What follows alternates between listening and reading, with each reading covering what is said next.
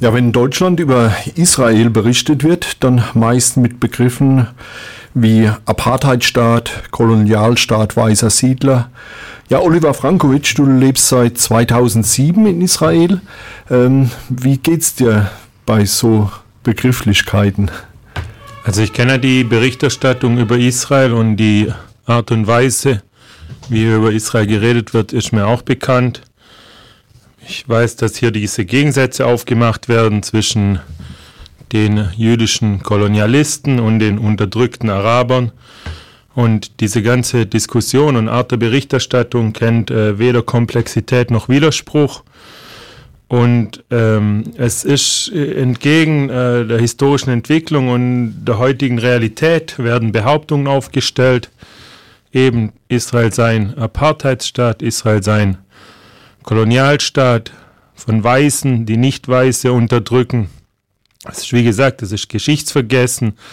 Bis 1948 haben die Juden ausschließlich auf gekauftem Land sich äh, angesiedelt. Der Krieg 1948 wurde dem gerade ausgerufenen jüdischen Staat aufgezwungen. Fünf arabische Armeen haben angegriffen mit der Absicht, diesen Staat zu vernichten. Dabei ähm, wird auch vergessen bei den Vorwürfen gegen Israel, dass es gerade aufgrund der Erfahrung des Holocaust eine Heimstätte, eine dringend notwendige Heimstätte für Juden sein muss, ein materieller Verteidigungsort sein muss gegen Antisemitismus. Mir fehlt völlig äh, die äh, Empathie auch, aber auch äh, das Geschichtsbewusstsein.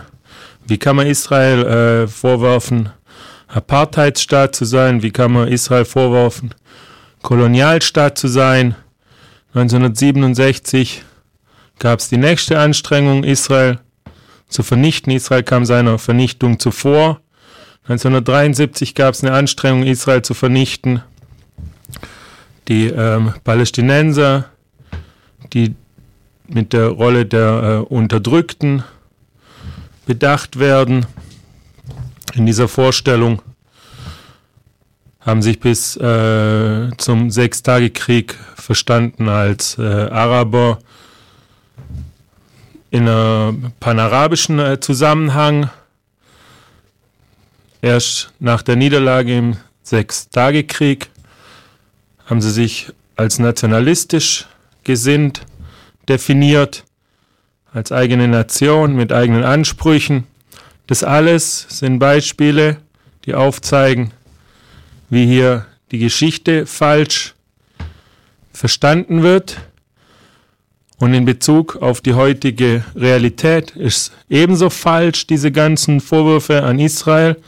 Das fängt damit an, dass Israel schon deswegen kein Staat von Weißen ist, der nicht Weiße unterdrückt, weil Israel überhaupt gar nicht ein Staat von mehrheitlich Weißen ist. Die Wahrheit ist die, dass nach der Staatsgründung und nach dem Befreiungskrieg Juden aus der arabischen Welt vertrieben wurden. Viele von ihnen kamen nach Israel.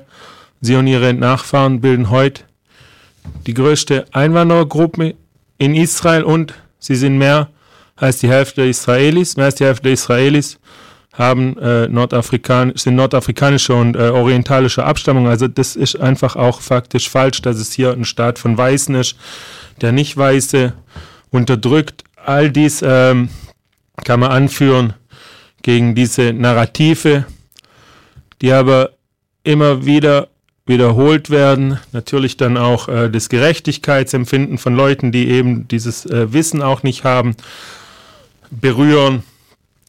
Und man muss sich immer wieder dagegen stellen.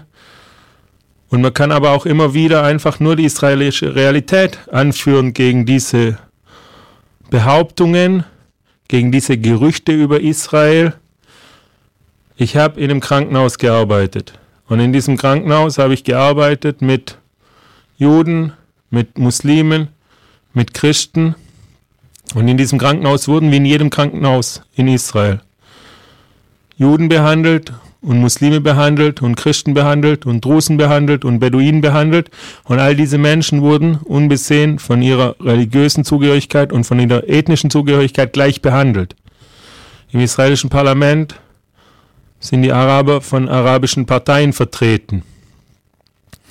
Es gibt äh, Muslime in allen Berufsgruppen und ich sage, dass die Muslime in Israel mehr Rechte haben als die Muslime in allen anderen Staaten im Nahen Osten, die von Muslimen beherrscht werden.